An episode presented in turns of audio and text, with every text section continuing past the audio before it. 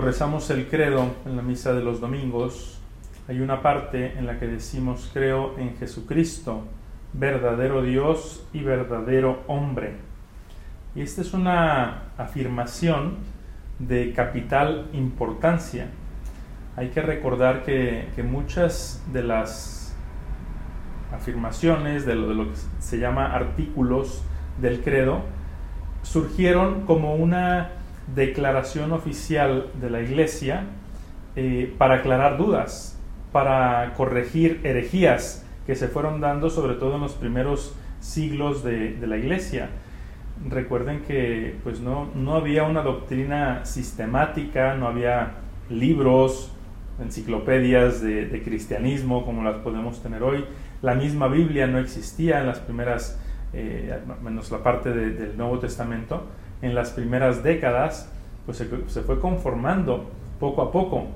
Y había gente bien intencionada, incluso obispos católicos, que, llegaron a, afirmar cosas que pues se vio que eran erróneas.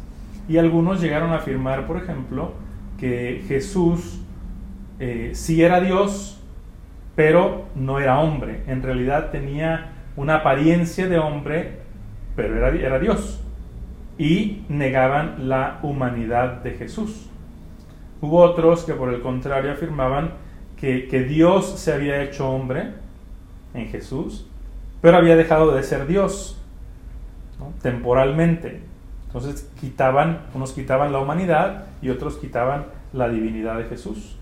Y pues la, iglesia, la iglesia oficial de esos tiempos, analizando eh, lo que Jesús había revelado, concluyeron que no, que Jesús era verdadero Dios y verdadero hombre.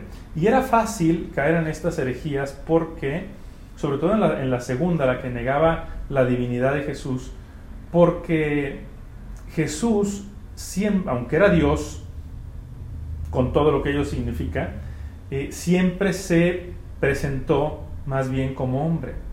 Su divinidad estaba muy escondida. De hecho, en muchos pasajes eh, cuando algunos ven su poder, el poder de los milagros, dicen, pero que este no es el hijo de José y de María, no es el hijo del carpintero, no conocemos a toda su familia, así como diciendo, a ver, tenemos argumentos suficientes para decir que este, pues es un ser humano, a lo mejor sí muy especial, pero un ser humano, no es Dios. Incluso los discípulos de Maús, así llamados los que iban a Maús después de la resurrección, que habían sido de los más cercanos a Jesús, eh, cuando, cuando le dicen, ¿qué no sabes tú lo que pasó de, en Nazaret, eh, perdón, en, Jerusalén? Y, y, Jesús, un poquito cayendo, no cayendo, pero siguiéndoles el juego, les dice, ¿qué pasó? Dice, pues aquello de Jesús de Nazaret, que fue un, eh, un profeta, un hombre poderoso en palabras y en obras ante Dios. No dicen que es Dios, nada más que pues Dios lo bendecía y que a través de él hacía, muchas cosas. Entonces era fácil pensar eh, en, Jesús nada más como, como un ser humano, porque incluso aunque hizo milagros como curaciones de enfermos, expulsión de demonios, eh, caminó sobre las aguas, multiplicó los panes, calmó una tempestad, eh, etc. Podemos decir que todos esos portentos, todas esas cosas que eran admirables, digamos que estaban dentro de la naturaleza. O sea, parecía que él dominaba, que tenía un poder para dominar las fuerzas de la naturaleza. Pero él mismo, pues no, tú lo veías y seguía siendo el mismo.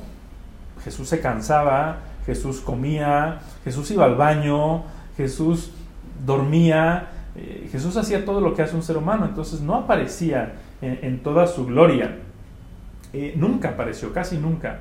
Pero hubo un momento, hubo un hecho de toda su vida antes de la muerte y resurrección, donde Jesús sí manifestó su gloria, donde, donde Jesús sí se presentó ante Pedro, Santiago y Juan, solamente este, ante estos tres discípulos, se presentó en todo su esplendor, en toda su belleza, en toda su magnificencia. Y es justamente el episodio que, escuchamos hoy, el pasaje de la, de la transfiguración como decimos que casi toda su vida, aunque, Jesús era verdadero Dios y verdadero hombre, casi en toda su vida, la divinidad gloriosa al menos, la parte gloriosa de la divinidad, estuvo totalmente escondida. Nunca, casi nunca la manifestó o nunca la manifestó públicamente. Es cierto que es un misterio esto de que Dios era verdadero, Jesús era verdadero Dios y verdadero hombre porque no sabemos cómo se conjugan. Dios es omnisciente, Dios lo sabe todo y la Biblia dice que Jesús aprendía gradualmente. Jesús aprendió a caminar, Jesús aprendió, como todos los niños, cayéndose y levantándose y, y, en semanas, ¿no? de un día para otro. Jesús aprendió a hablar, Jesús aprendió a leer, a escribir, a comer, todo lo que aprendemos los seres humanos. Y por otra parte Jesús lo sabía todo. Entonces, ¿cómo se conjugan esas dos cosas? Es un misterio y no, no tiene sentido eh, tratar de dilucidarlo. ¿no? Pero en ese momento en que Jesús manifestó su gloria a los apóstoles, a esos tres predilectos, es muy bonito ver la reacción de Pedro. ¿Qué dice Pedro? Aquí la traducción mexicana no me encantó, pero eh, dice, estamos muy a gusto. Eh, la, tradición, la traducción original dice, qué bien se está aquí, Señor. Qué bien estamos aquí. Hagamos tres chozas. Y ni siquiera para nosotros, o una para ti, otra para Elías y otra para Moisés. ¿Qué significa esto? Que cuando Pedro contempla aquella belleza, aquella, aquel esplendor en el rostro y en la figura de Jesús, pues él siente que no necesita nada más. Y él no quiere volver otra vez al valle, estaban en el monte, dice, no necesitamos más.